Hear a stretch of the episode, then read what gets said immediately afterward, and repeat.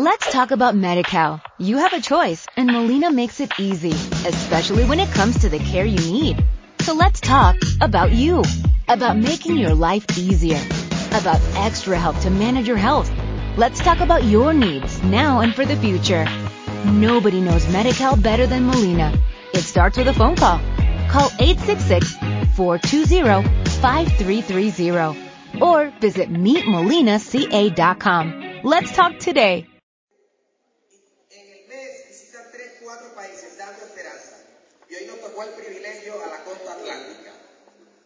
Así que vamos a recibir como a usted le gustaría ser recibido un día. Desde Cuba a Estados Unidos y desde Estados Unidos a la costa atlántica, diamantes ejecutivos, Pepe y Lady Cole.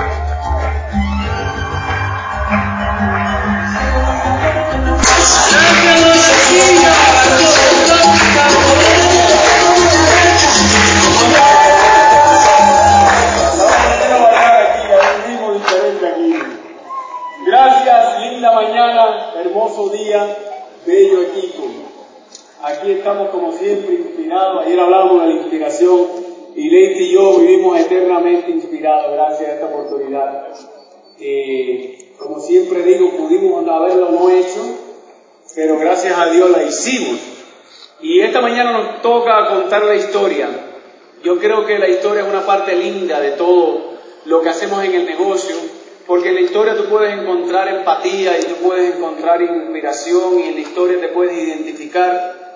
Como ayer decía Lady, nosotros somos cubanos, nacimos en un país eh, donde no había esperanza, donde no había libertad. Los valores de ambos son familia, espe- libertad, eh, esperanza, familia y recompensa. En, en- en Cuba, donde nosotros nacimos, no existía ninguna de las cuatro cosas. Entonces el sueño empezaba saliendo de Cuba. Los niños en Cuba, tú sabes que aquí en Colombia y en cualquier parte del mundo tú le puedes decir a un niño, bueno, ¿y qué tú quieres ser cuando sea grande? Y él te dice médico, ingeniero, bueno, si es tuyo le va a decir diamante. Pero nosotros en Cuba decíamos a un niño, ¿qué tú quieres ser cuando sea grande? Decía extranjero. O sea, como que querían salir de Cuba. Yo sé que algunos de ustedes no conocen lo que ocurre en Cuba, pero Leite y yo lo sufrimos, tú sabes. Porque estas sociedades cerradas tienen la habilidad de desinformar al mundo. Entonces a lo mejor tú vas a Cuba y vas a Baradero y te parece increíble aquello, tú sabes. Y vas a una playa linda y como la playa no tiene nada que ver con el régimen, sino con su naturaleza y Cuba es linda de por sí. Pues entonces a lo mejor tú crees que Cuba es eso, pero Cuba, eh, bueno, Cuba en realidad es hermosa, pero nos tocó eh, desgraciadamente una situación política muy desastrosa para nosotros. Por tanto, el sueño de Leti mío comenzó eh, antes un sueño en el malecón de La Habana. Yo me paraba todas las tardes. Eh, Cuba, como ustedes conocen, está en el Caribe, tiene un malecón al norte y otro al sur y toda la costa. Y yo vivía como a unos 500, 600 metros de la playa, de la playa no, de la costa. No era playa, era costa. Y yo todos los días, como a las 4 o las 5 del atardecer, iba allí y le decía, papá Dios, por favor, permítame cruzar este pedazo de mar. El pedazo era 90 millas, ¿viste? Le decía, por favor.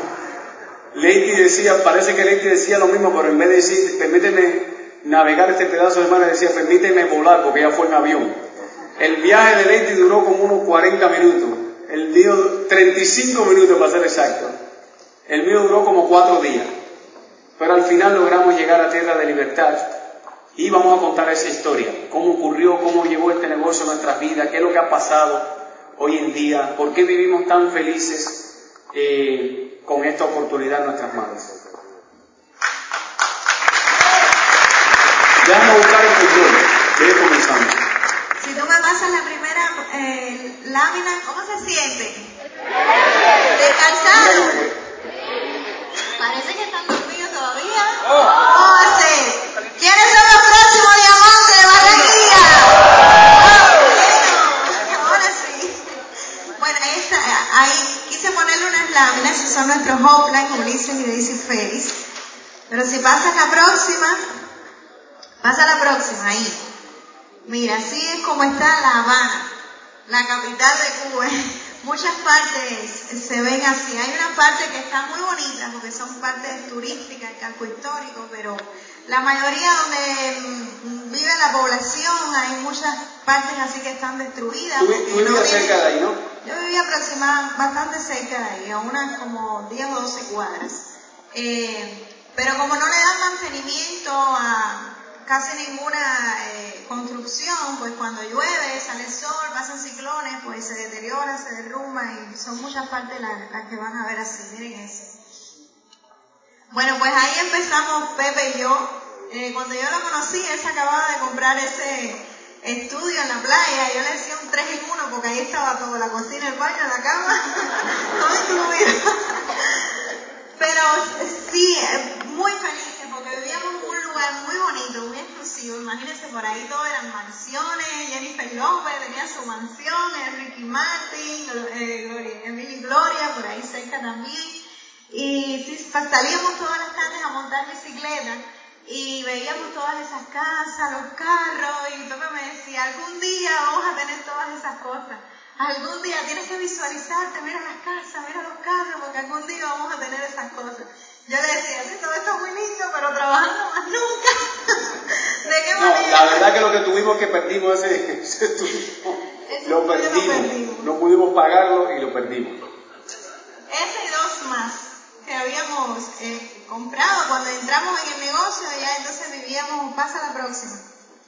Pepe, mira, se dedicaba, eh, tenía una compañía con el que ahora es el, el general contractor de la construcción nuestra, eh, hacía los dragway, pressure cleaner, y él no puso su foto delante y después, pero porque daba horror la foto de Pepe. Llegaba a la casa con toda la cara llena de ese cemento y que eso todo le salpicaba porque tenía que darle presión a piso para quitar la pintura y luego volverla a pintar. Realmente parecía Frankenstein, donde llegaba todas las tardes y decía, Dios mío, ¿dónde está? Y me recuerdo que no podía dormir en las noches por el calambre que le daba en los brazos, de, de la presión todo el día con ese aparato, en las noches no podía dormir por los calambres que tenía. Pasa la próxima. Ahí trabajaba yo, antes de graduarme como codificadora de seguros médicos, en ese edificio que ustedes ven que es herméticamente cerrado. Solamente es la puerta por donde entrábamos y otra para la oficina. Ahí no había ventana, era puro bloque porque eso es una entidad. Aquí hay, ah, yo he visto Brims, los carros de la Brims. Yo trabajaba ahí dentro, que era la compañía donde contabilizábamos y procesamiento de cheques y dinero. Voy a entender que eso es todo cerrado. Eh, trabajaba, las manos se me dañaron, la cara, porque eh, le echaban muchos químicos al dinero. Yo tenía todo esto lleno de eh, postillas y muy dañada la parte de arriba de las manos, la cara se, me dio una acné fuertísima porque todo ese polvo, ese dinero, esos químicos me, me estaba afectando. Y estuve Mira, trabajando vamos, ahí cuatro vamos a años. explicar esto como si fuera una telenovela. Iba contando una parte en para. Visto las novelas que te ponen una parte y después te ponen la otra. Déjame recordarte lo de la balsa, porque antes que ocurriera todo esto, yo me tuve que escapar en balsa de Cuba. Y fue una experiencia. Entonces voy a contar un pedacito, lo dejo así con intriga y Lady. ¿Entiendes? Hasta que se nos agote el tiempo, después vamos a otra convención y contamos la segunda parte. Miren, la experiencia de la balsa, porque esto ya es estando en Estados Unidos, esto es nosotros viviendo en Estados Unidos contando qué es lo que nos pasaba, pero antes de eso, Leti, la, la historia de Leti es muy corta el viaje porque fue 35 minutos, pero la mía no. La mía fue que nosotros decidimos salir de Cuba y no teníamos cómo.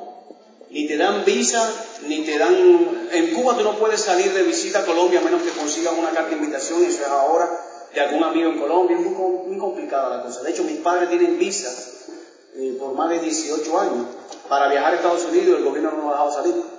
Porque yo me escapé en balsa, ¿tú sabes? Entonces, y mis hijas, mis dos hijas que hoy son platinos en el negocio, una de ellas es la Oakland de Power. Tendrá un negocio grande ella, ¿verdad? Lo que pasa es que le tiene que reproducir las otras cinco patas del mismo tamaño. Y entonces mi hija Yamila y mi hija eh, Yaneli, cuando yo salí de Cuba, ya eran muy pequeñitas, tenían 7 y 5 años. Y yo no podía montarlas ahí en la balsa, muy arriesgado el viaje. Y yo tuve que esperar, cuando yo, regre- cuando yo llegué a Estados Unidos, eh, le dieron visa por, por, razones políticas, o sea, como tú eres un, eh, te escapas del comunismo, tú sabes. En Estados Unidos te conceden una visa política, a ella le dieron visa, pero no la dejaron salir nunca. Y resulta que ellos tuvieron que crecer, cumplir 18 años para escaparse igual que me escapé yo de Cuba, en Balsa. Para que tengan idea de lo que es tener paciencia para conseguir una, un sueño en la vida. Yo tuve que estar muchos años, 15 años quizás, y más también esperando que ellas fueran adultas. Y mientras teníamos que mantenerlas desde Estados Unidos, tú sabes. De hecho, todavía tengo un hijo en Cuba, Isaac se llama. Y él tiene visa, tiene 19 años, pero tampoco lo han dejado salir. En algún momento tengamos la esperanza de que gracias a Dios eh, todas esas cosas cambien y mi hijo también se pueda ir con nosotros. Pero quiero contarles esto, porque hay personas que entran en el negocio y quieren tener un resultado en una semana. La vida no funciona así. De hecho, cuando nosotros fuimos y nos juntamos, fuimos a preparar la balsa, Debo recordarle a ustedes, amigos, que en Cuba no se puede comprar una balsa. Es prohibido. En Cuba te ven con una balsa y eres sospechoso, te meten preso. ¿Tú te imaginas eso? ¿Ustedes sabían eso? ¿A que ustedes no sabían eso? En Cuba no se puede tener un GPS. Pregúntale a Leti. Si en Cuba tú tienes un GPS, ¿para dónde? Si aquí tú no necesitas orientación. Aquí están en bicicleta. ¿Usted entiende eso? Una cosa, te estoy diciendo que... Entonces, imagínate nosotros conseguir una balsa. La mayoría de las personas lo que hacen es armarla cogen los tubos esos, ustedes saben los tubos, los que llevan los camiones y los tractores, y la arman y lo, lo amarran con madera y se lanzan al mar.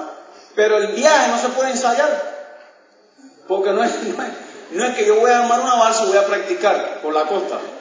El día que usted se va tiene que arriesgarse, señores, una cosa sin practicar. Hay gente que, yo comparo mucho eso con el negocio. ¿Tú sabes por qué? Porque ahí no puedes practicar, ahí tienes que lanzarte. Y tú no sabes ni a dónde tú te estás lanzando. Es más, cuando yo estaba en medio del mar, yo decía, ¿qué hago aquí? Yo no podía ir para ningún lado. Porque estaba flotando en el mar. Ahora dejo con Leti, después sigo la segunda parte. A ver, Leti, ¿qué parte nos quedamos? Ah, bueno. Tú me pones el tiempo, porque eso acuérdate que es una novela, ¿ok? Entonces, miren, logramos conseguir la balsa. Miren cómo conseguimos la balsa. Nos empatamos con un canadiense, como Terry Gona, que está por llegar aquí, canadiense, que estaba de visita en Varadero, en un velero.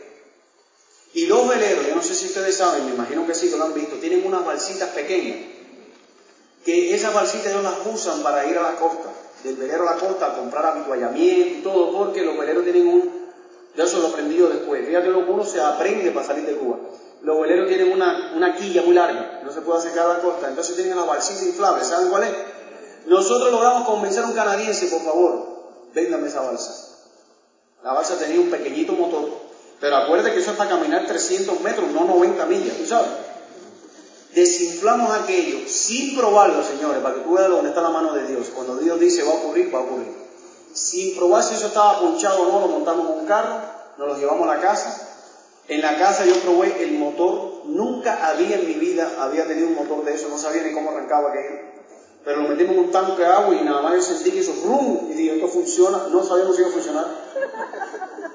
Resulta que nadie, nadie, nadie en mi familia sabía que yo me iba, porque le íbamos a preocupar. Hay decisiones muy duras a veces. Ni mis padres ni nadie sabía que yo me iba a lanzar en una balsa, solamente lo sabía mi hermano que venía conmigo en la balsa. Tenía que saberlo, ¿tú sabes? Y Isaac, mi hermano Isaac, que está conmigo en Miami, vamos a hacer esto, tenemos dos amigos, había un amigo grande. ¿Ustedes escuchaban un CD aquí bajó? ¿Aquí no bajó la historia de la balsa? No? No bajó de aquí. Yo pensé, yo no quería repetirla por eso. No, no la voy a contar completa, la voy a dejar ahí medio intrigada. Pero había una persona inmensa que era Buzo. Y uno de los socios, éramos cuatro amigos, entonces en la balsa, nos dijo, yo no me voy si no se va el buzo porque es el único que sabe bucear.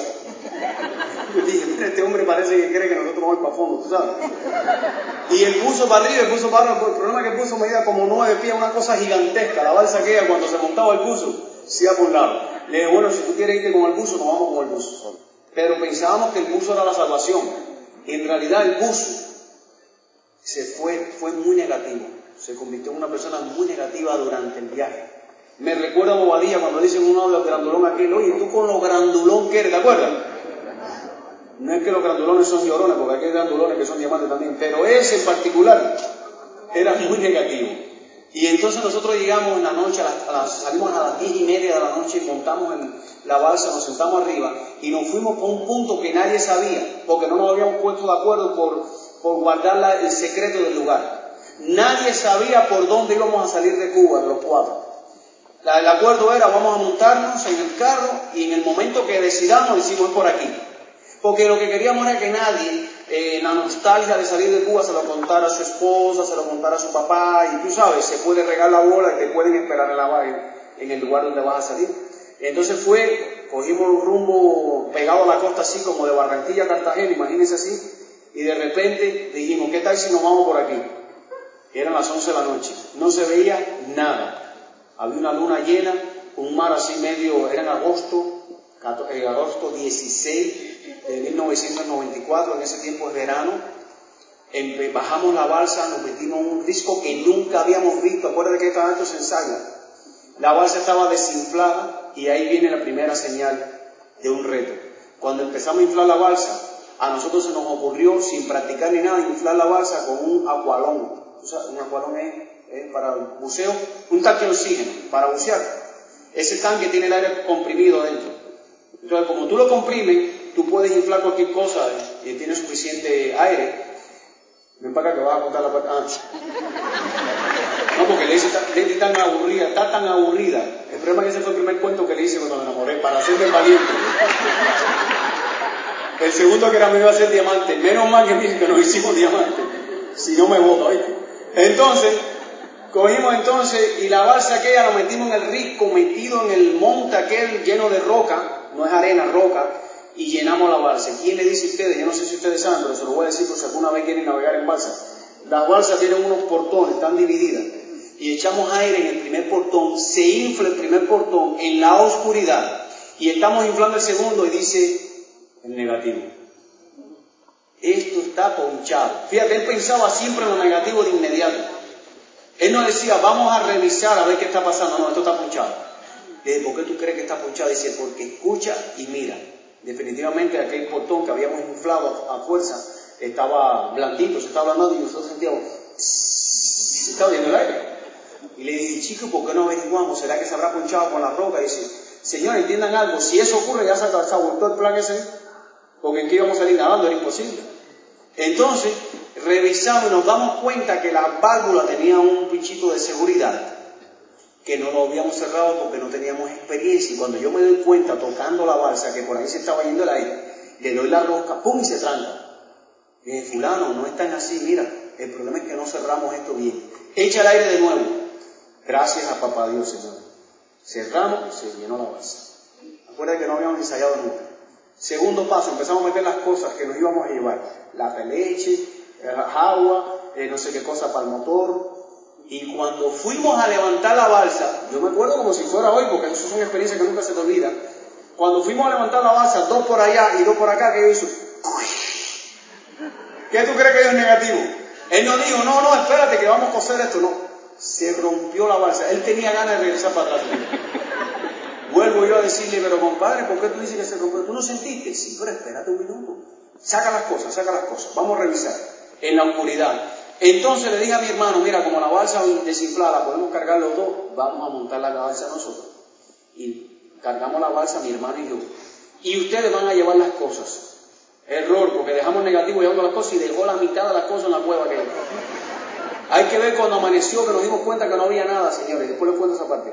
Llegamos al mar, ponemos la balsa, empieza a flotar, el agua nos por aquí con ropa y todo. Esto era antes de entrar en Amway Acuérdense que todo esto antes de entrar en Amway y para comenzar Amway. Y cuando estábamos ahí flotando, aguantando la balsa detrás de un risco, con roca abajo y roca en todos lados, en la oscuridad, vemos que tiene el negativo como el otro amigo trayendo las cosas, tú sabes, una botella de agua, y de repente el negativo da el tercer anuncio, negativo. Dice, por la carretera viene la policía. Oye, Imagínate los nervios en aquel momento. Ahora yo lo cuento, un chiste, pero póngase en mi lugar. Si en Cuba nos agarran en eso, yo no estuviera haciendo el cuento este ni ningún otro. ¿Ok? Ni me hubieran conocido nunca, para que entiendan. Ni hubiéramos nunca salido a ningún lugar, ni hubiéramos salido. Oye, y yo le pregunto a él, porque a mí ahí fue donde yo aprendí el razonamiento negativo. Negativos, los negativos, las personas negativas en la calle, esto tiene que ver con el negocio, tienen argumentos. Por eso convencen a la gente. O sea, no es que, no es que ellos son negativos por ser negativos, no es que ellos tienen argumentos, ellos te pueden decir así como por ejemplo, sí, yo entiendo que hay diamantes en Amway, pero ¿quién te dijo a ti que con esa cara vas a ser tú? O te dicen, no, yo sé que hay diamantes en Amway, pero dime las estadísticas de los que ganan. Leti y a mí nos decían, oye, ya sabemos que el negocio funciona, pero no va a funcionar para ustedes. Eso es para los gringos, ellos fueron los que inventaron eso. En Miami no hay diamantes. Aquí no, Cuba no o sea, te convencía. Una vez alguien me dijo, ¿qué estadística, qué probabilidad hay de que, tú seas, de que yo sea diamante? Entonces busqué las estadísticas que dice ambos, ¿tú viste la estadística que dice ambos? Que es 0. no sé Y me dijo, entonces, ¿qué, ¿qué, probabilidad tú tienes de serlo tú? Si tú no hablas ni en inglés. Y yo diciéndole, pero si hay diamantes chinos que no hablan ni inglés ni español tampoco. ¿Cómo tú me vas a decir a mí que qué tiene que ver el idioma con eso? Pero mira, el negativo dice, ahí viene la policía. Y yo le digo, ¿por qué es la policía? Fíjate las razones. Fíjate que tiene una razón. Yo traté de entender al negativo y me decía, ¿tú sabes por qué es la policía, Pepe? Porque nosotros entramos aquí con luces. Y dije, no, nosotros entramos aquí escabullidos. Dice, por ese viene con luces. ¿Tú crees que si no fuera policía vendría caminando con... A esa hora todo el mundo pensó que era la policía, ¿verdad o no? ¿No te convencería algo así?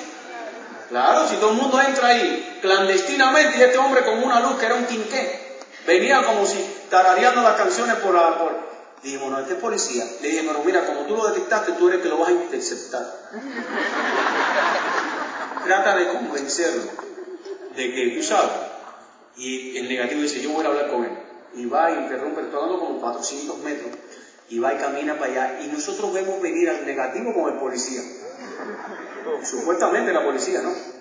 Y cuando se acercó nos dimos cuenta que era un pescador, una persona que tenía 70 años, que venía con un quinqué, venía con una balsa de palo, pero para pescar. Ahí tampoco se permite pescar, pero eh, si lo cogía la, si, lo, si lo detectaba la policía, él todo el mundo sabía que él no podía navegar 90 millas en aquella balsa. Entonces le dijimos al señor, mire, usted viene y dice, sí, yo vengo a pescar para darle de comer a mis hijos, me meto toda la madrugada pescando. Le dije, bueno, usted va a pescar, pero delante de nosotros no puede regresar ahora. Porque va usted sin querer, dice que nos vio nosotros aquí y estamos fritos aquí. Dice, no, no, no, no, yo no los he visto, así me dijo el Señor. Yo no los he visto, mi hijo, ojalá todas las cosas le salgan bien. Wow, qué respiro. Ahí empezamos a montar las cosas, montar las cosas, montar las cosas. Paro aquí, sigue. Le voy a contar otra parte de la vida. No, la balsa, cuando la balsa son dos horas, señora, tenemos 30 minutos. Esto es por etapa, ya saben las tres cosas negativas primero. Ahora la ley que está en la brinca que es negativo también. Por cierto, yo vi carritos de la brina aquí en Colombia. Pasa la próxima. A ver, esta es la parte más suave del cuento. Bueno, esa foto ya la vieron. Ese fue el apartamentico que, que nosotros pedimos. Nosotros iniciamos en diciembre, noviembre de 2004 el negocio y yo empecé a trabajar también de lo que me había graduado eh, en diciembre. Así que pasa la próxima. Es una, yo le dije a Leite en esa foto, miren qué condiciones mentales estamos ponte mi amor para modelar, para modelar. Eso no es una foto para enseñarle en un seminario después, porque nosotros no estábamos haciendo amor todavía. Mira qué modelaje. Bueno, ese fue un apartamento que, que pudimos comprar. Eh, ya yo tenía como 6, 7 meses de embarazo. Ese fue mi primer juego de ollas de Amway. El embarazo era porque el apartamento, ¿se acuerdan? Era muy pequeño. Era cama, la cocina, todo junto. Entonces nosotros veíamos la televisión en la cama y comíamos en la cama. Y entonces Lindy salió embarazada. Mira, mira las ollas. Aquí están las ollas estas también, ¿no? Veamos. No, ya habíamos comprado un apartamentico. Eh, que también nos costó mucho trabajo comprarlo. Eh, eh, fue un, un buena ganga a un buen precio, pero parece que el dueño un americano cuando se enteró que podía vender el apartamento por mucho más de lo que nos, nos había ofrecido, pues quería cancelarnos el contrato, dijo que no, y nosotros nos tuvimos que buscar un abogado, porque nosotros eh, todo lo estábamos haciendo bien, en regla, y él perdió la demanda. Él perdió la demanda, nos buscamos al abogado y hasta el hombre le decía, esa mujer te va a demandar porque está embarazada, la estás haciendo sufrir, mira su apartamento. y aún después que lo, que lo compramos, le dejamos al hombre vivir como uno o dos meses más para que pudiera conseguir eh, eh, otra cosa para que se comprara. Pero wow, pasamos un trabajo tremendo. Me recuerdo que Pepe le había arrancado la alfombra al muchacho del negocio que le iba a poner el piso, se había ido para Las Vegas. Yo estaba con esa barriga, todos los muebles apilados en puro eh, piso de cemento, no había losa, no había alfombra, no había nada. Y yo le decía, Pepe, Dios mío, pero ¿qué es esto? ¿Hasta cuándo vamos a estar así? Con aquella barriga y todos los muebles, imagínate que yo tenía que pasar así, de ladito para acostarme en la cama todos los días. Y ir a trabajar, porque ya estaba trabajando eh, en lo que me había graduado como codificadora de, de los seguros. Eh, me recuerdo que yo estaba muy entusiasmada porque había, era un logro mío, había estudiado, había conseguido ese trabajo, me pagaban bien, tenía todos los beneficios. ¿Te pagaban bien comparado con quién? ¿Tiene cuánto te ganabas? Claro, en aquel tiempo eran 12 dólares la hora, hace 7 Dice que años atrás. 12 dólares la hora. Se le cuenta. El problema es que yo se lo digo para los nuevos. Cuando tú no tienes la visión de lo que tú puedes conseguir con este negocio, te parece que cualquier cosa puede ser más grande que el negocio. Yo estaba muy entusiasmada porque cuando tú alcanzas algo por ti mismo, tú te sientes bien. Es un logro, es un mérito. Yo había estudiado, me conseguí un buen trabajo que muchos envidiaban porque era un trabajo del gobierno. Yo tenía todos mis Pero nada, el trabajo obviamente se convirtió en rutina. Eh, imagínate todos los días levantarme 7 de la mañana, manejar, dejar el carro en el parqueo del metro, coger el metro para ir hasta allá, caminar dos cuadras. Ya cuando la barriga iba creciendo, ya la cosa no se veía igual. Tenía que codificar todos los días cosas horrorosas porque yo trabajaba en un departamento de radiología, todo lo que era eh, rayos X, lo mismo de huesos que de mamografía, todo eran cánceres, cánceres, fracturas, eh, eh, MRI, radiografías, eh, va- eh, o sea, vaginales. Y todas esas cosas yo las veía todos los días. Yo iba a la casa y decía, ay Pepe, ya me parece que tengo cáncer, ya me parece que estoy mal de la... Todo eso yo lo veía. Entonces imagínate, una, todo lo que ves tú todos los días, te parece que tú también lo tienes. Ay, Yo estaba enferma de las cosas que yo tenía que hacer todos los días. Era gente enferma, enferma, enferma. Todo eso todos los días, todos los días, todos los días. Y ya yo estaba desesperada por salir de ahí. Mientras más me involucraba en el negocio, más desespero yo tenía. Pero lo único que a mí me satisfacía era que yo decía, un día más en el negocio, un día menos en el trabajo. Yo vivía con esa satisfacción. Cada día que pasaba yo decía, un día menos, un día menos que me queda, en algún momento me voy a retirar. Y cuando tuve a mi niña, yo me recuerdo que iba a dar a luz en octubre. Tenía fecha para octubre 10. Y la convención era en octubre del 3 al 5 en Michigan. Yo no podía ir a esa convención porque ya yo estaba para, para, con fecha para dar a luz. Y Pepe me dijo, yo voy a ir a la convención. Yo le dije, tú vas a tu convención. Y se presenta el pato, tú tranquilo, que mira, viene mi mamá, yo llamo por teléfono, viene una ambulancia, aquí todo se resuelve. Pero usted está donde tiene que estar. Porque tenemos un equipo que nos necesita y tú tienes que estar ahí. Las críticas sobraron. ¿Será posible que ese hombre te abandone en el momento que tú vas a dar a luz a tu primera hija? Digo, pero al final, ¿quién es la que va a dar a luz? Yo. Así que yo soy la que tengo que estar en el hospital. Es para darle el amor y el cariño a su hija. Yo prefiero que esté allí y ser libre por el resto de la vida a que él esté aquí en el parto conmigo y después no pueda tener el tiempo.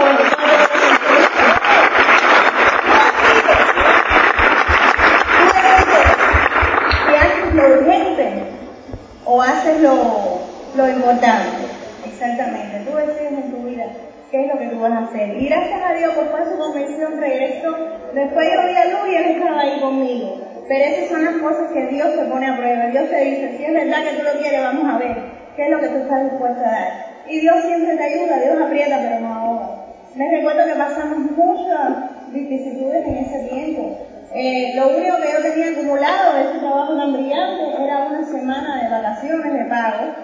Imagínate un sueldo de 1.700 y pico dólares a cero. Yo tenía que pagar de mi bolsillo el seguro médico, tenía que pagar todos los biles que seguían llegando a la casa y lo único que entraba a la casa era lo del negocio. Lo único.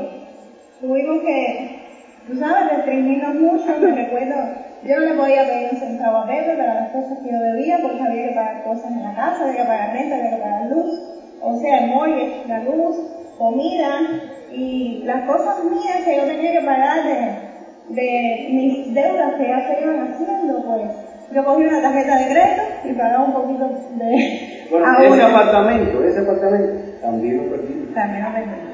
De la otra tarjeta de crédito pagaba a la otra. Y era así, préstame esto para pagar aquella, préstame esto para pagar aquella. Y de lo poquito que tenía, pues pagaba mi seguro médico. Pero eso no importaba. Yo le decía a Pepe, no importa lo que estemos pasando ahora, no importa cuán difícil sea, lo importante es que nosotros sabemos lo que vamos a tener y para dónde vamos. Así que tú no te puedes amedrentar con nada, ni te puedes explicar con nada. Todo lo que pasa hoy es temporal. Hay gente que a, veces tiene situación y le echan la culpa al negocio. ¿Qué tiene que ver el negocio? El negocio lo construyes tú, el negocio es la solución a tu problema. Si te hundes más en el problema y no eres capaz de construir la solución, pues vas a seguir aún más en el hoyo. Tienes que olvidarte de los problemas, que siempre va a haber problemas y empezar a construir la solución. Porque el problema es que si nos, nos ahogamos en los problemas que tenemos, en lo que no tenemos, y no te das cuenta en lo que tienes, la capacidad que tienes tú como ser humano para levantar esto en grande, entonces nunca vas a tener éxito en la vida, siempre vas a estar quejándote de lo que no tienes y no vas a poder ni siquiera ayudar a otro, inspirar a otro a que salga del problema donde está. Tú tienes que vivir hoy con el, como si tuvieras el resultado que tú quieres tener. Tienes que convertirte en la persona que tú quieres ser, porque es la única manera que tú puedes impactar a otro ser humano, que otra persona te vea y diga, wow, yo quiero estar como esa persona, yo quiero tener la esperanza, yo quiero tener el entusiasmo que tienen esa gente, porque nosotros estábamos pelados, peladísimos cuando entramos en el negocio, pero era tanto el entusiasmo que nosotros teníamos y tanta la creencia que nosotros lo íbamos a lograr, que olvídate, nosotros encontramos las personas correctas, papá Dios te las pone en el camino. Pero tú tienes que decretarlo y decir, voy a buscar mis diamantes, voy a encontrar a mi equipo con el cual yo me voy a ir diamante. Todo conspira, señores, pero póntelo en serio. Trabaja esto con el corazón. No trabajes solo pensando en lo que tú te vas a ganar.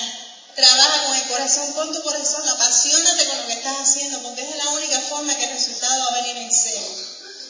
Ese, mira, ese fue el apartamentico, ahí estábamos comiendo con Pave. A ver, Ahí está Saily, que es la que tiene el pulovito blanco. éramos cuatro gatos, un sueño. Ella tiene, ella entró con 21 años, ahora tiene 27 años, ella es diamante.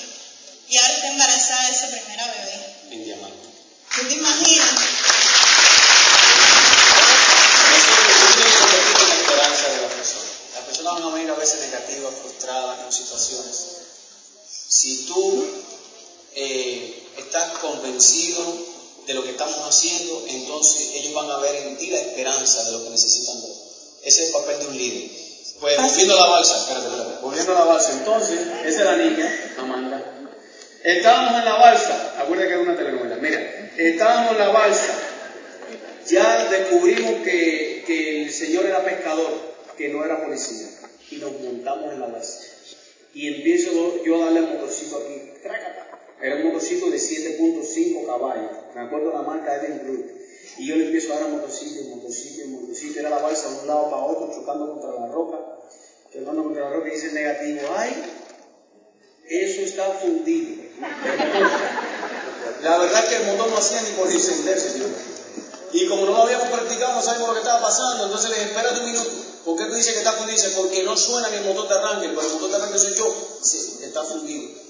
El negativo sabe de mecánica, sabe de balsa, sabe de todo. Le dije, vamos a revisarlo, no nos vamos a por vencido. Aguántense de la roca, se aguantan de la roca, me bajo. El, eso, y empiezo a revisar el motor y la cuando choco con la propuesta me doy cuenta que la, la balsita tiene una soga, señor. Para que tú veas lo que son las diocidencias. Y la soga se había enredado. Tú sabes, cuando tú arrancas, tratas de arrancar la, la- el motor, la propuesta da vuelta. Y parece que enganchó la soga y se trancó. A esa hora yo zafé poquito a poco, poquito a poco, poquito a poco la soga, subimos la soga y la arrancó y arrancó caminando. Empezó a caminar aquello. Aquello caminaba a una milla por hora. No se movía, decía, pero ahora cuándo vamos a llegar a, Estados Unidos? Pero estaba caminando. Ay muchacho, ¿quién te dice a ti que estábamos caminando? y de pronto yo siento esta discusión de los dos, eh, yo le decía a los dos capitanes, el negativo y mi hermano, empiezan a decir, bueno, como no teníamos brújula, ni teníamos el GPA, acuérdense que todo eso está prohibido, aquel tiempo no había ni GPA, estamos en el año 94. Entonces dice uno, guíate por la estrella polar. ¿Cuál es la estrella polar? Dice el negativo, esta es la estrella polar. El negativo también sabía geografía. Dice mi hermano, esa es Venus. Porque Venus brilla más. Y esa es la estrella polar. Guíate para acá. Y yo en el motor, ¿tú sabes lo que se me ocurrió? En Santa Cruz del Norte, para los que pueden ir a Cuba un día en la noche, hay una termoeléctrica. Y hay una chimenea grande, grande, grande que despide una luz arriba, una candelada arriba. Yo creo que eso existe en las refinerías aquí también, ¿verdad? Que hay un, fuego arriba, como si fuera un mechón. Y en lo que ellos se ponían de acuerdo, lo único que se me ocurrió a mí, como yo estaba en control del motor, era mirar y separarme de, del mechón. Decía, bueno, si el mechón está aquí, aquí está Cuba, voy en dirección contraria. ¿Qué me, ¿Para qué me sirvió eso para el negocio? A veces cuando la gente no tiene un sueño, no tiene un sueño definido, no saben dónde está Venus ni dónde está yo le digo, mira, aléjate del trabajo, aléjate del trabajo. Trata de alejarte de, de dirección contraria. Y la gente va a pagar por allá. Oye, no, pero eso fue lo que nos mantuvo en rumbo norte. Porque no sabíamos, aparte, en el día por dónde nos íbamos a entrar si no había, no había, no había estrella.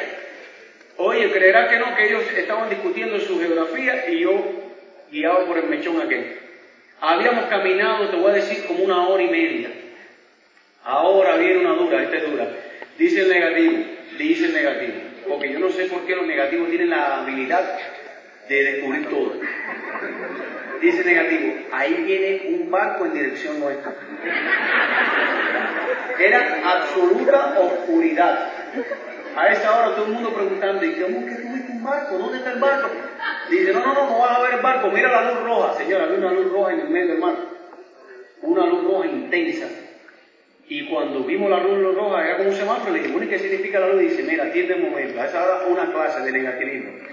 Mira, cuando en el mar en la oscuridad usted ve una luz roja, todos los barcos, dice negativo, porque los negativos tienen razones, tienen una luz roja en la popa, adelante, y una luz verde, por si de ustedes va a navegar en las mismas condiciones, en la, no, mejor dicho, en la proa, una luz roja, y en la popa, en la parte de atrás, una luz verde. De manera que como el mar es muy oscuro, todo es oscuro, entonces cuando tú ves una luz roja, quiere decir que el barco viene en tu dirección.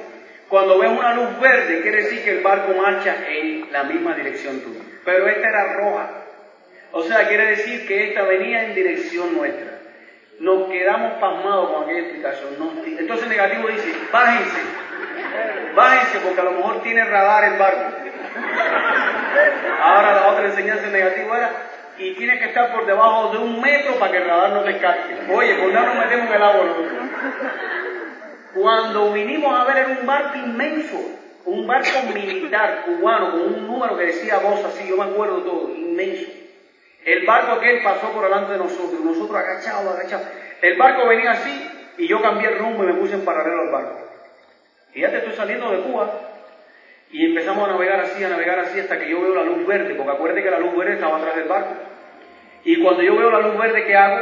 Me inclino, miro el mechón y sigo rumbo norte, ¿tú entiendes? Todo el mundo agachado, todo el mundo agachado. Y cuando estábamos más entusiasmados, dice el negativo, el barco viró. Por mi madre, lo que le estoy diciendo es el día de la. De nuevo, ¿por qué? Miren la luz roja, efectivamente, la luz roja de nuevo. El barco había virado, señores. Dice el negativo, inmediatamente nos han detectado los radares. Agáchense más. Oye, éramos una, éramos un sándwich, era como, como el perro caliente de aquí, hawaiano ese, todo el mundo mezclado ahí. Y el barco pasa por atrás de nosotros. Resulta que cuando llegamos a Estados Unidos averiguamos que eso es un guardacosta que va desde, Mariel hasta Santa Cruz, en Santa Cruz Vira. Y de Varadero a Santa Cruz, fíjate, hay dos, guardacostas inmensos. El barco pasó por atrás de nosotros. Se fue el barco. Vimos la luz verde, seguimos rumbo norte, no rumbo norte. Le dejo con leite. Después viene la otra parte. Párense para la otra parte ahora. Ajá. Ahí fue cuando comenzamos. Bueno, ese fue un localcito, eh, un amigo de Pepe, que tuvo la cortesía de prestárnoslos. Ahí hacíamos los megaplanes, cumpleaños colectivos. No había OE, ni seminario, ni convenciones, éramos ese grupo de personas. Y ahí empezamos a hacer nuestros primeros megaplanes, a formar el grupito. Ese es un cumpleaños y la muchacha que está en el medio ya no está en el negocio. Ahí ven a Pavel y a Pepe atrás de que tiene pullover de raya es Eddie, hoy es día Esmeralda fundador. Aquel que está en la computadora tampoco está. Esto es en casa de la terraza de, de unos amigos, Ojito y Amparo, que hoy son zafiros en el negocio. Ahí empezamos, ahí están paridos saliendo con un cafecito por allá por la puerta. Pero así, Todos- así todos los domingos en la empezamos. tarde hacíamos las reuniones ahí. Era el lugar más amplio que teníamos, en casa de unos amigos. Uno pone la foto porque la gente hoy en día nos ve así, eh, te ve la manera en que tú hablas, te ve la manera en que te expresas, te ve la manera en que te viste y muchos pueden pensar, ay sí, pero así cualquiera se hace diamante. Señores, no siempre uno fue así. Tienes que ver la foto, tienes que ver de dónde venimos y nosotros nunca nos olvidamos de dónde venimos ni quiénes somos. Tú empiezas igual que nosotros, en las mismas condiciones y tenemos toda la disposición. El problema está en qué es lo que tú vas a hacer con, con- todo esto grandioso que tú tienes en tus manos. El problema es cuán capaz tú eres de desarrollar el negocio, como decía Pepe, porque hay unos que se van y porque hay unos que hacen un imperio. Solamente es la capacidad que tú tienes de darte cuenta y trabajar por lo que tú quieres. Pero yo, yo creo que es mejor estar aquí dedicarle dos horas diarias, algo que te va a dar libertad, a no dedicarle ocho diez horas a hacerle sueño realidad a otro, a trabajar y a, y a tener una vida no 40 años, sino un año repetido 40, 50 veces años en tu vida repetido lo mismo lo mismo lo mismo. Eh, no poder hacer realidad tus sueños, no poder tener libertad de decidir cómo tú quieres vivir cada día. Yo prefiero estar dos horas, porque hay gente que te dice, no, pero yo llego muy cansado del trabajo, para encima de eso ponerme a hacer el negocio después. Yo sí, pero es que tú no estás cansado hambre, tú estás cansado porque trabajas mucho y 10 horas. Pero si tú, te si tú te sacrificas uno o dos años, el resto de tu vida va a ser como tú quieras. Todo en la vida implica un sacrificio al principio y tienes que aprender y tienes que pulirte y tienes que aprender a, a dar el plan correctamente, a, dirigirte a las personas, a comunicarte y que las personas entiendan lo que tú estás haciendo. Pero para eso tú necesitas una trayectoria y un proceso y todo el mundo no viene con el mismo inventario. Hay personas que tienen habilidades en unas cosas y otros que tienen en otras. Hay personas que vienen con un nivel de convocatoria muy grande porque tienen muchos amigos, porque tienen una influencia, una credibilidad según el ambiente donde se han desarrollado. Otros nos toca crear amigos, conocer gente, cuando se la lista, ¿qué? ¿Tú te vas a quedar sin llegar a diamante? No. Nosotros ni los amigos ni la familia se metieron con nosotros en el negocio. Es más, nos decían, apúrense que ese negocio se cae en diciembre. Hagan lo que tienen que hacer, recojan el dinero, tumben a que vayan a tumbar, que ese negocio en diciembre no está. Eso es lo que nos decían y nosotros decíamos, pero están locos. Pero es que no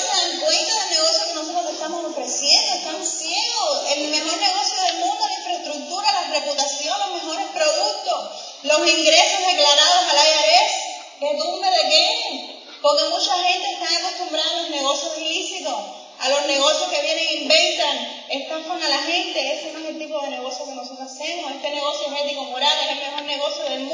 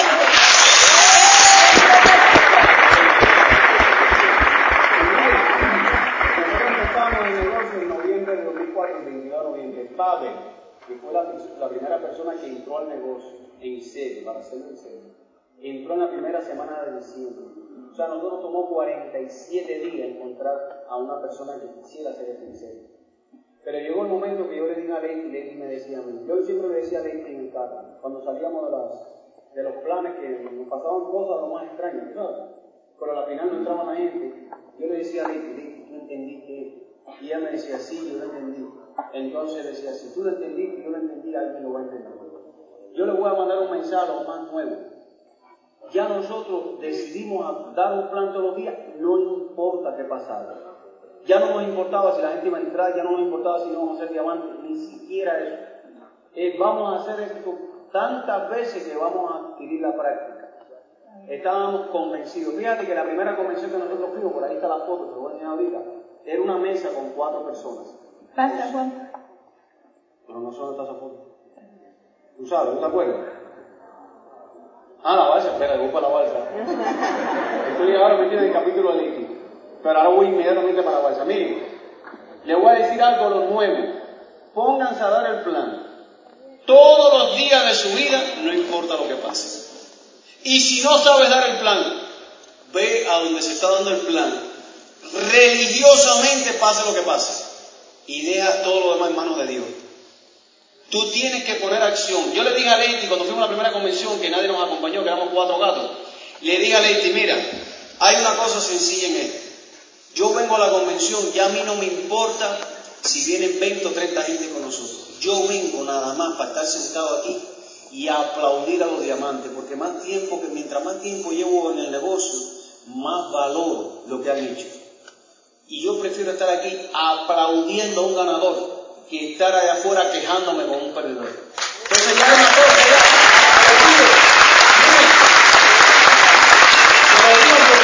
Hay veces que nos ponemos calculadores. Voy a la convención si esto, voy al seminario si esto, voy a dar el plan si... No, no, no, no, no, así no funciona este asunto. Eh, tú da el plan hasta que duela.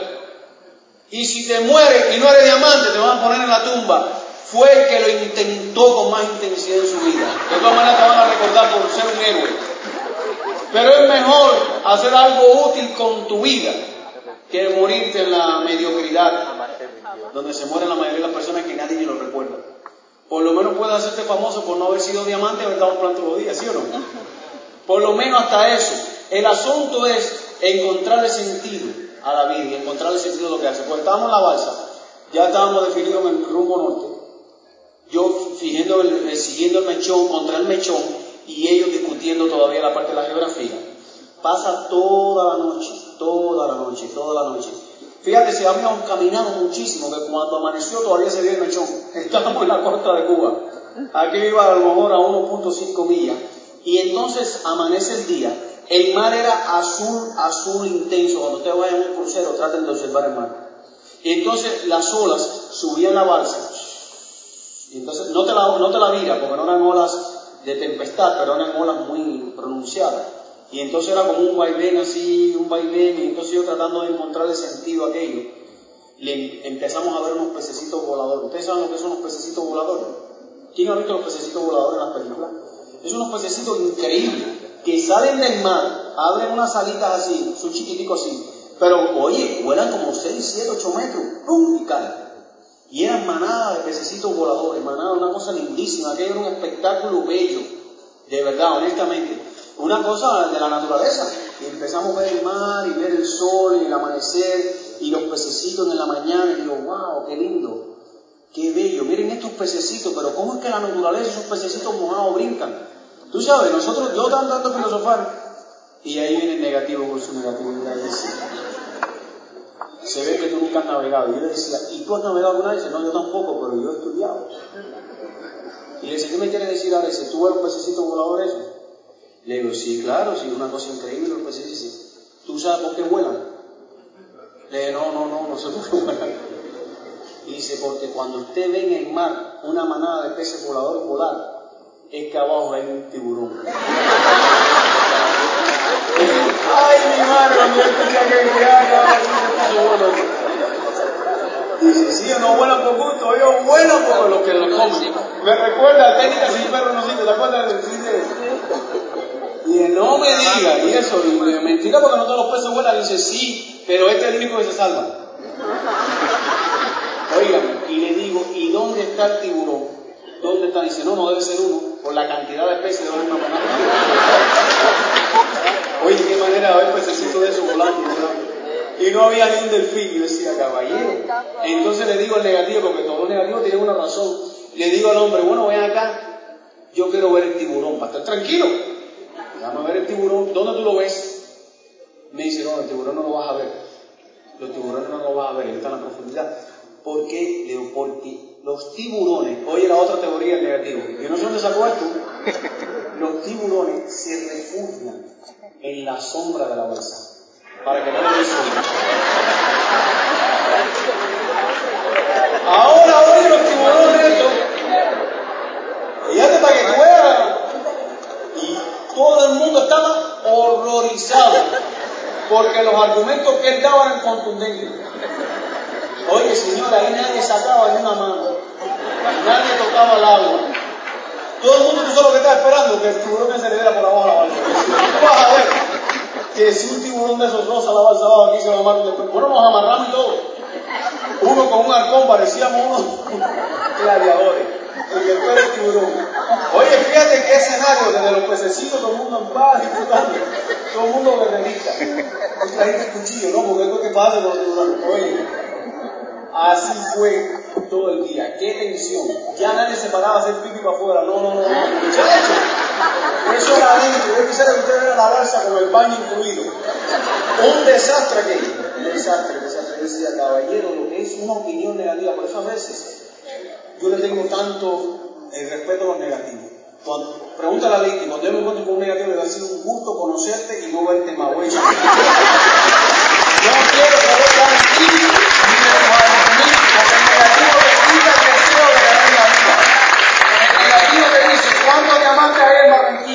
4, 3, 2, 1. ¿Quiénes son? Fulano, tú no vas a ser diamante. Ya, porque yo lo decreto. Y la población, empiezan a hablar de la población, empiezan a hablar de las estadísticas, te cuenten tantos números, tantas cosas, hasta tuten. Que si los productos caros no se dan tiempo a nada, pero la opinión es contundente porque siempre tienen una razón para demostrar que ellos son negativos y tristes. Así es la vida. Así que eso pasó con los pececitos voladores. Y después en la tarde pasó otra cosa, pero voy a el colectivo para seguir. En... Estamos a tiempo, estamos a tiempo. Yo le voy a terminar el cuento. Hay que sacar la papa podrida del saco porque pudre a los demás. Eso es Así muy que saquen a los negativos. Alguna gente, mira, tú sabes lo que le he dicho, no sé si eso lo, lo comparten sus líderes, lo consultan, pero yo a algunas personas lo siento, ya cuando ya no tienen remedio, y le digo, mira, no sé si te has dado cuenta, hay gente que van a hacer Amway y hay gente que no van a hacer Amway. Si tú no vas a hacer Amway, dedícate a otra cosa. Busca otra cosa que hacer, busca otra cosa que tú te puedas divertir y disfrutar, porque tú no estás haciendo algo, tú lo que estás sufriendo con nosotros. Que si la ese me llegó, que si la, la caja me llegó tarde. Oye, las personas que hacen este negocio ni se fijan en eso. Que si me llegó media abierta, tú hablas con ambos y te manda la caja de nuevo. El negativo está calculando las cosas nada más que puedan perjudicar y que puedan convertirse en un obstáculo. Seguimos entonces. Bueno, eh, esa casa no la perdimos, gracias No, esa a no la Dios. perdimos. Ya se la Compramos- en Esmeralda. En Esmeralda es diferente. En Esmeralda, cuando yo iba a tener al niño, entonces le dije a Pepe, Pepe, este apartamento está muy chiquito, vamos a irnos a una casa. Entonces me dijo, que yo no puedo enfocar en eso, si tú quieres mudarte o, o comprar, busca una casa tú. Y yo me puse, vi como nueve casas y encontré esta porque tenía un terreno muy grande, tenía 12 mil pies de, de terreno, esa terraza se la hicimos nosotros Para reuniones. para las reuniones y hace cuatro años y medio atrás, esa era la, la mayor parte del, del grupo que teníamos. Casi, ahí estaban los líderes, eso era como un 60% del grupo que había en la terraza de la casa. Ahí habían como unas ciento y pico de personas en la terraza. Eh, yo traje las fotos después y les quiero enseñar porque decidimos quedarnos en esa casa, es un lugar muy tranquilo. Eh, decidimos ampliarla, ponemos, ponerla más cómoda eh, por el terreno que tenía, aprovecharlo. Y ahora les voy a enseñar la transformación después de la casa. Pero la, la vida de nosotros realmente y la de todas las personas que se disponen a hacer este negocio te cambia totalmente. Tú descubres un mundo diferente está ahí para ti, empiezas a viajar, empiezas a conocer personas.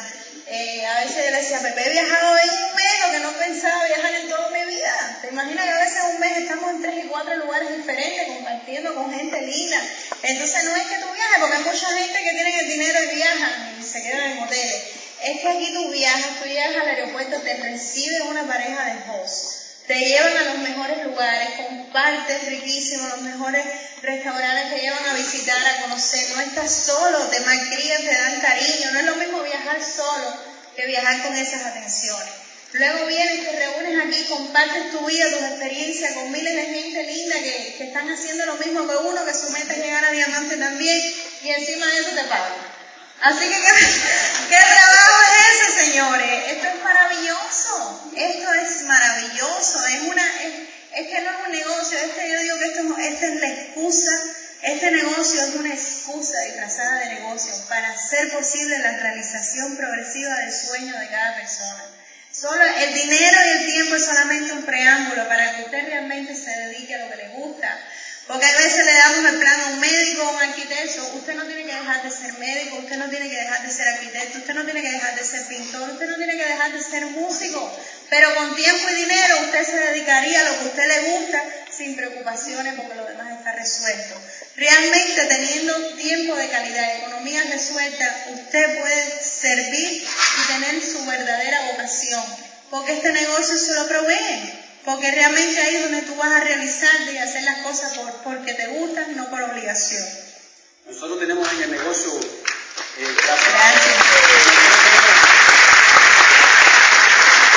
Nosotros tenemos en el negocio médicos profesionales, como allí tenemos eh, pintores, artistas, tenemos músicos profesionales que graban y el sueño de ellos es construir el negocio y construir un ingreso que le permita vivir tranquilo para dedicarse a lo que le gusta. No es lo mismo tener que pintar un cuadro y vivir de la venta del cuadro, cuando a veces eso es un mercado muy difícil. A tú pintar un cuadro porque te gusta y ponerlo en una galería porque te gusta, sin esperar que te compren el cuadro, viviendo, sabiendo que tienes garantizado un ingreso estable en tu vida.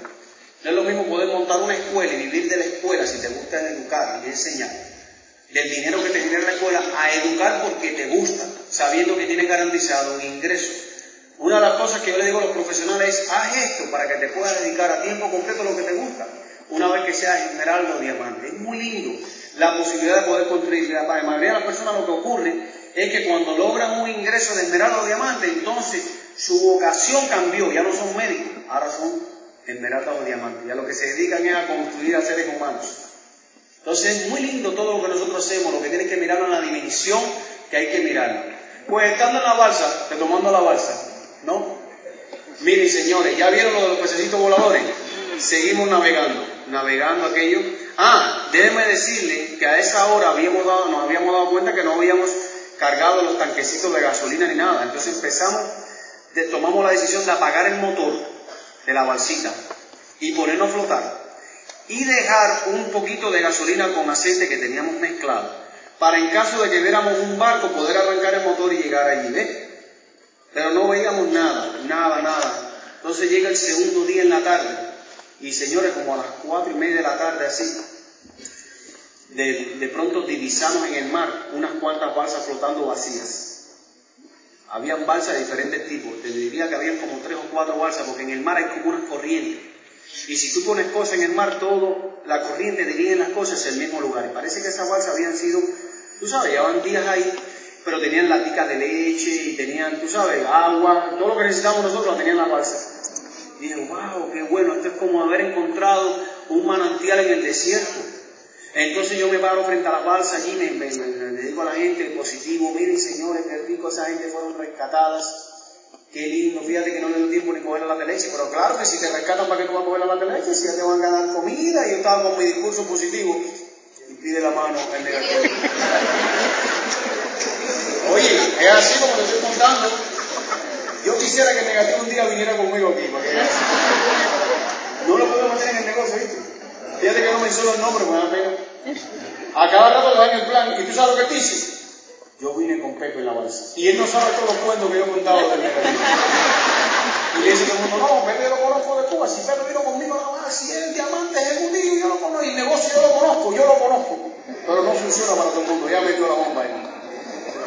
Por ejemplo, el vino y lo hice yo no lo pude hacer. Nunca lo has hecho porque nunca has entrado. Nunca has querido hacerlo, pero bueno, ese no es el tema. El tema es que el hombre pide la mano y dice, oye, Pepe, déjame aclararte algo, porque tú sigues con tu ignorancia. Esa gente no fueron rescatados. Esos se el mar. Ahí sí la puso, imagínate que de una fiesta, acuérdate que íbamos a tomar la de leche, se convirtió aquello en un mortuorio, en un cementerio. Ey, espérate un minuto, espérate, porque hasta cuándo. ¿Por qué tú dices que esa gente se ahogaron? Yo puedo tener derecho a pensar en que no. Me dice, no, no, no, no. Lo que pasa es que tú no entiendes las razones. Déjame explicarte. Y mira la explicación que él da para que entienda lo negativo. Dice, mira, tú sabes por qué esa gente te puedo decir que se ahogaron y no fueron rescatados. Porque en el mar, yo que tengo experiencia, cuando una persona es rescatada, la balsa es hundida. No flota, no la dejan flotando. Para que no se convierta en un obstáculo para los barcos y para las cosas. ¿Quién, estaría de acuerdo ahí? Fíjate, todo el mundo dice así, ya, de la contentura que teníamos, nos pusimos tristes. Ya empezamos a hacer oraciones y todo en la muerte de aquellas personas. No toque la leche, ni el agua, ni nada, eso es un patrimonio, es un cementerio. Todo el mundo entristecido, nadie habló ni una palabra más, se puso, se cayeron las alas de nuevo. Después nos dimos cuenta que eso que él había dicho no era así. Pero después que nos rescataron, ¿tú sabes por qué? Porque cuando a nosotros nos rescataron, después te voy a contar la parte de rescate porque hay tres o cuatro cosas negativas impactantes. Mira, cuando nosotros nos rescatan, a nosotros nos rescata un pescador americano, dos días después. Y el pescador nos rescata. Pero como la embarcación era civil, él no hundió la balsa, la balsa se quedó flotando. El problema es que el negativo le faltó decirle que cuando la, la quien te rescata es el o un militar, sí hunde la balsa. Pero cuando es civil ellos no tienen de manera hundirla, porque ellos no tienen armas para hundir la balsa, no sé si me entienden. Pero en el momento que él dijo eso, ahí se acabaron todos los argumentos, nadie cogió una lata de leche, a pasar sed, seguimos flotando, queríamos alejarnos de aquello, no sabíamos cómo alejarnos, y entonces esa es la otra cosa negativa antes de llegar a la otra. Síguele, por favor. Bueno, esto fue una actividad que hizo Angway, se llamaba Fábrica de Sueños. Eh, nos invitó a un concierto privado con Giancarlo Canela, no sé si lo conocen, las chicas, pero fue algo muy exclusivo, fueron los Mira, ahí está Alexandra. Mira, mira tu hermana ahí. Y mira Amanda. Y mira Amanda. Y estaban los diamantes, los esmeraldas y algunos platinos que fueron seleccionados para esta actividad. ¡Mire! ¡Envidia! ¡Uh! Digo, no, fíjate si la autoestima crece. Yo le dije, bueno, mira, te tienes que tirar una foto conmigo, Giancarlo. Soy yo contigo. una foto con los diamantes, que no es lo mismo. Pero se pasa muy chévere, la verdad. Eh. Este negocio es impresionante. Eso fue un achiever en San Diego. Cada achiever me llevo a mis niños. Eh, el último achiever me llevé a mi mamá a, a, Orlando y ahora nos vamos 20 días, 15 días para España. El, el 13 de agosto me llevo a los niños y a mi mamá también. Eh, pensamos hacer el camino de Santiago. Eh, eso nos toma, depende de donde tú salgas, vamos, esperamos estar dos días en el recorrido, pero va a ser algo bien bonito con, con Ángel de la calle que, que nos va a acompañar y Miguel Aguado. Gracias. Esta era la casa, antes del cambio, así estaba, los colores bien llamativos, ahora está diferente. Pero vamos, ese es un local que tenemos, eh, ahí hacemos las OE, ahí tenemos un showroom de productos, eh, pues está bien chévere porque lo tenemos 24 horas todos los días de la semana y tenemos las oficinas y damos planes, entrenamiento, o sea, un local 24 horas para nosotros. Esta es la oficina, ahí ven a los niños, está, ahora está mucho más grande, eso fue en España, otro viaje que hicimos Con los socios de- con los socios que estaban Pavel y Eliel y Organero es el de a ver, Mano izquierda. a mano izquierda, el de pullover verde, él es neonatólogo. Él está en el mejor team de la Florida, del grupo que tiene el récord de salvar al niño con menos tiempo de vida. Y él dice, yo no entré en este negocio ni siquiera por el dinero ni por el tiempo, porque él solamente trabaja 15 días al mes y gana un ingreso de diamante sobre los 300 mil dólares. Dice, yo entré a este negocio por otros motivos. Aunque trabajo 15 días, tampoco puedo decidir el día que puedo trabajar, porque hay, veces, muchos días festivos que él está trabajando, tiene que estar de guardia. Y, y él se ha enamorado de este negocio increíblemente. Dice, lo que pasa es que yo me encontré en el top de mi carrera. Ya yo había llegado al top y me sentía como que no podía alcanzar, alcanzar más. Había llegado al máximo. Y en este negocio yo encontré las oportunidades de ser mucho más y de ayudar a muchas más personas que a unas que yo puedo ayudar como médico.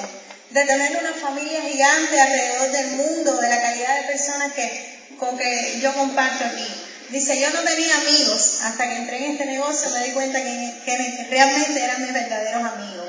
Y son, tú conquistas el corazón de las personas. Mucha gente no va a entrar por el dinero.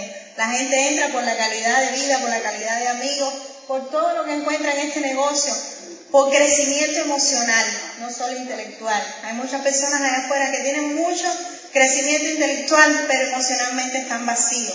Y eso tú lo encuentras en este negocio. Eso es en España, en Madrid, estamos, estuvimos en Tenerife, en las Canarias, en Barcelona, en Denia, la ciudad donde era Luis Costa, estuvimos afuera de su casa y todo. Hicimos el intento de entrar, pero ya no pudimos porque ya la casa la vendieron hace mucho tiempo, y, pero le tomamos fotos desde afuera. Esto fue en Segovia, ahí nos comimos el cochinillo de Segovia. Esto es Tenerife. Miren qué lindo Madrid, el volcán, el Teide en Tenerife, subimos a verlo. Esto fue en Orlando. Miren en Orlando. Miren quién está ahí. Nakajima. Esta es como que la competencia de Pepe. Pero Pepe muy persistente. En Miami hicieron el, el concert de crecimiento de todo de del mundo. Eso. Creo que van triples diamantes en adelante. Y iban a estar en el Hyatt, en un hotel en el downtown, en Ritz-Carlton, el downtown de Miami. Y un downline de nosotros trabaja en ese hotel y Nakajima lo contacta y él rápidamente llama a Pepe y dice, oye Pepe, ¿tú sabes quién está aquí en Acayima, en este hotel? Y se está hospedando. Y Pepe va para allá con Pavel. Y estuvieron esperando casi tres horas y pico y eran como las doce de la noche. Y le dice Pavel a Pepe, oye, en no parece ni los centros espirituales. Y vamos echando, porque entró no lo vimos. Y salen a pedir el carro. Y le traen el carro a Pavel y se va. Y cuando le están trayendo el carro a Pepe, llegan a Caíma en una limusina con todo su traje de brillos y un muchacho al traduciendo y le hace una entrevista en video, Pepe lo graba y se tira la foto con él. Digo, verdad que la persistencia siempre te premia. El esperar y se tira la foto con, con la Pero hay un detalle que, que, Lady lo mencionó, pero que hay que tener en cuenta. Nakajima está en el consejo ese de crecimiento del mundo de Amway, en el Rich Carton están todos embajadores corona del mundo está Full, Quindona, Barry Holishen, está él, Triple Diamante y todo. Y en la comida, fíjense lo que él hace, él es japonés, ni habla ni siquiera español, ni bien el inglés. Él contactó a la persona que le estaba sirviendo la comida para darle el plan. ¿Tú te imaginas qué nivel de entretenimiento tenemos nosotros a veces? Este hombre, que ya las patas no le sobran para regalar, porque se hizo doble embajador corona, o sea, son 40 patas calificadas, con más de 2.000 diamantes, no se cansa y está en Miami y contacta a mi downline. Le digan a pero no me diga que tú vas a ir también a construir tres patas en Miami, pero es colmo. Pero lo que yo te quiero decir es que hay una gran enseñanza. el, señor, el muchacho se llama Camilo, es una persona maravillosa me dijo, tú no, tú no te puedes imaginar que este hombre me ha contactado y me ha dicho, ahora tú terminas de trabajar para ofrecerte una oportunidad que va a cambiar tu vida. Y yo me he quedado pasmado porque era una Gallima. Ahí mismo lo que interrumpimos a una Gallima le dijimos, para entrar a Miami usted tiene que pedir visa. Eso no es venir aquí a contactar gente y estar auspiciando gente. De... Porque es como que ahora venga, ¿tú te imaginas que venga a Colombia a? Se haga triple embajador por y nosotros tratando de contactar al vecino. es nada más deseo. Pero aquí tenemos un embajador pentecostal, parte ahí, de Abelito, parte, eso es Eso va a sacar la cara por todo el ¿Verdad? El problema es que aquí a veces nos ponemos muy selectivos. Fulano sí, este me cae A ver, que quedan cuatro minutos. Mira, ese pájaro iba diciendo que yo gasto. Miren quién es el que gasta. Mire, mire. No, no, no. Esa es la foto nada más. Hay que ver lo que ella Sí, compró. sí. Se compró como ocho trajes, tres, cuatro pares de zapatos, cinco corbatas, una tonga de cosas. Y yo decía, sí, mi amor, cómpratelo todo, prepárate después que voy yo. Les recomiendo a los diamantes cuando vayan a Nueva York, que los invitemos a las convenciones, vayan a ese lugar que se llama The Garage Sale. Me llaman que yo lo voy a decir allí. Tiene la ropa italiana más exquisita al mejor precio en los Estados Unidos. Ah, mira, ahí se ve parte del terreno de la casa. Ahora en la foto van a ver un poquito la, eso fue Hemos viajado el mundo, señores. República Dominicana. Ese juguetico de Pepe. Muy importante. Cash, cash, muy importante. Ahí no se debe Ese nada. cuesta más que el apartamento que perdimos. Y que todo lo que yo me he comprado, ¿sabes? Pero ella anda en él también. Peter Island. Es Peter Island. Mira qué lindo como se llega en helicóptero o en yate. Esa es la única manera de llegar ahí. Miren Ustedes saben qué es Peter Island, ¿verdad? Es una isla privada de la familia Van Andel, uno de los fundadores de la corporación. Han puesto esas villas, las mejores villas, las cosas más exclusivas, a disposición nuestra. Ahí está Miren. Completamente gratis. ¿Cuánto cuesta una noche en Peter Island? 15 mil dólares la noche. 15 mil, nosotros vamos de gratis. Esa vía, ocho, Para que vean lo que es Amway. ocho habitaciones, todo incluido. En esa vía hay ocho habitaciones. Ocho super suites. Ahí Cuenta eso, cuenta eso, que la gente no sabe. que Bueno, ahí está Maribel Galán. Doble diamante, Maribel Galán, nuestra Natalie. offline Natalie, diamante ejecutivo, Lady Y yo. entonces le dijeron, oye Pepe, vamos a montarnos en el velero. Si tú viniste en la base, tú tienes que saber manejar eso. Fíjate que ahí están las tres mujeres, estaban en la base y me invitan a mí. Al único que me invitan es a mí. Pensando que yo iba a manejar eso. Oye, nos metimos media hora en el mismo lugar dando vueltas. Dice Yo no que sé manejar eso, la base no tenía yo vela. vine en balde en un velero. Eso es en San Tomás. Eso es en Santo Tomás. que Ahí van a ir a comprar, mujeres. Para que gastes un poquito los bonos que llegan en diciembre, ¿ves? Mira la balsa, qué diferente ahora. Mira esa balsa, qué diferencia. Y pongo el negativo ahí. Eso Hawái. es Hawái, el Club de Diamantes. Déjame darle rápido para que puedan Raúl ver. González, nuestro offline. Y Teo Y Galán. Teo Galán, doble diamante. ¿Qué, ¿Qué vida les espera? ¿Qué vida nos espera? Porque vamos a dar juntos. Espero invitarlos a todos ustedes cada vez que vayan calificando diamantes para que vean Eso, Florida. eso es un Todo para allá. Es un intercambio.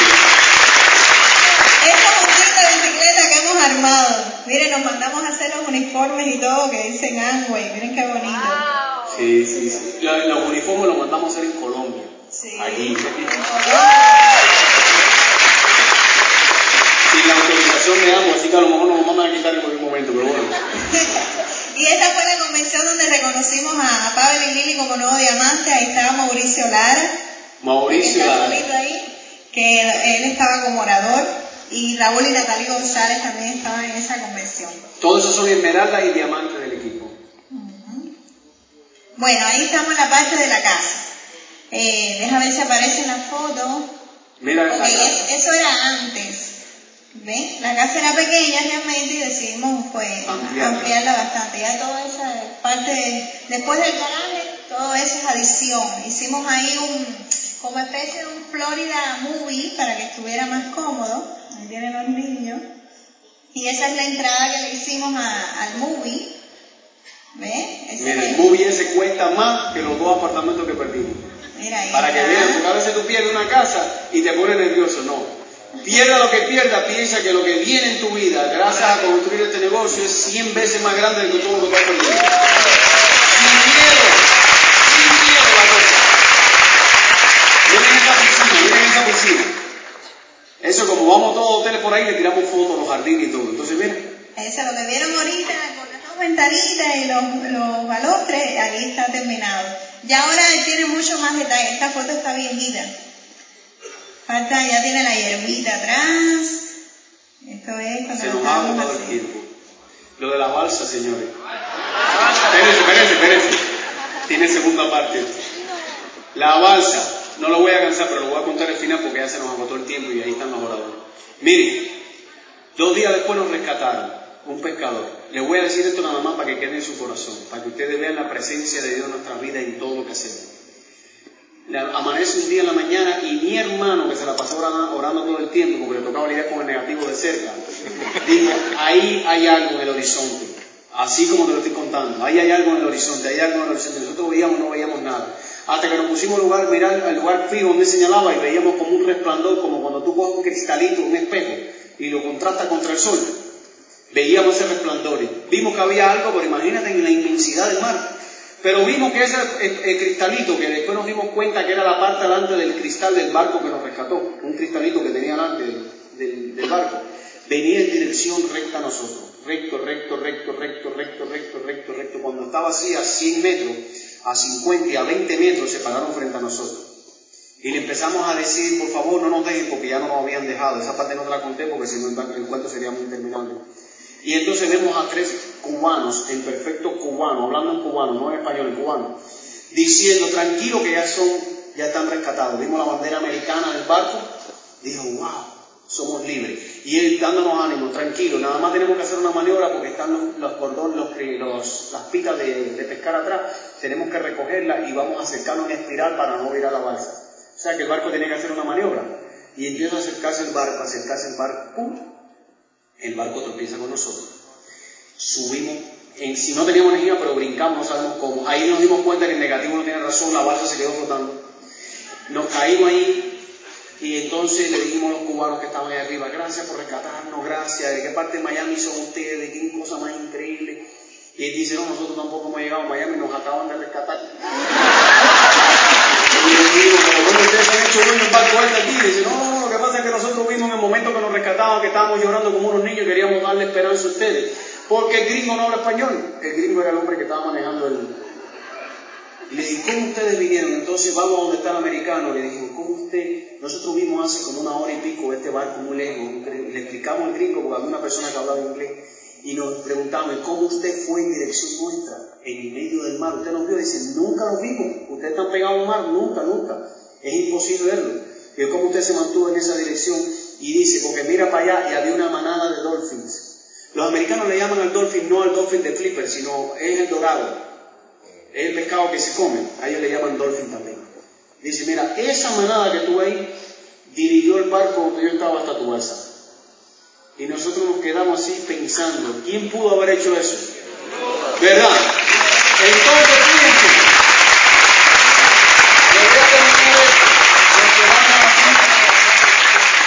Y de pronto sentimos unos gritos en el mar, unos gritos en el mar, pero, pero unos gritos de estilo película.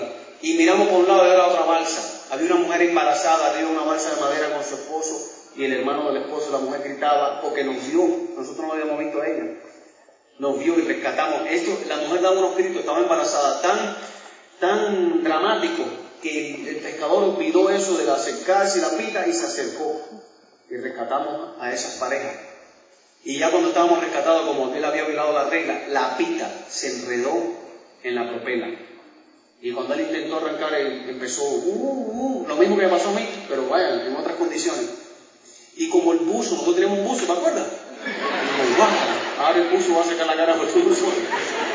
Viene el pescador, señores, voy a terminar con esto. El pescador viene con un ar- arpón, con una punta explosiva para los tiburones, se para con la careta y parte grande y dice, ¿alguno de ustedes que es joven, porque era una persona mayor, podría bajar a cortar la pita que se ha enredado tratando de rescatar a esta persona? ¿Qué hicimos nosotros? Ahora tienen el derecho y la oportunidad negativa de salvar todo lo que has hablado. Eres tú, fulano, el encargado dice, fulano, dice fulano, el negativo. ¿Yo? ¿Cómo que yo? ¿Tú no te acuerdas que te habló de los tiburones? No. Yo hice una promesa, que es que yo no toco el mar hasta que no llegue a Miami. No se tiró. El único que sabía bucear. Y en el momento más dramático. Gracias a Dios, el otro señor que venía con la muchacha embarazada, abuso también. Dijo, dame acá la con ese. Nos fuimos, nosotros estábamos con una lanza por si venían los tiburones. Dale, baja y sube, baja y sube. Y él fue el que rescató. Y llegamos a las cinco y media de la tarde del día 18 de agosto a un lugar paradisíaco, que eran los Cayos de la Florida. Y cuando vimos los cheques, aquellos brincando, no hay nada de eso, ni los, parasil y todas las cosas esas, dijimos, señores, gracias papá Dios, vamos a ser libres. Tiempo después nos presentaron agua y hoy somos libres. Gracias a Dios, gracias a los Estados Unidos de América. Gracias Colombia.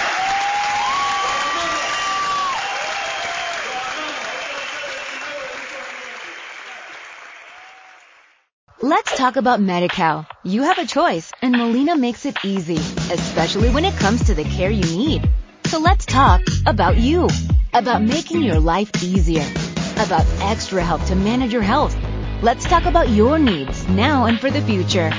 Nobody knows MediCal better than Molina. It starts with a phone call. Call 866-420-5330 or visit meetmolinaca.com. Let's talk today.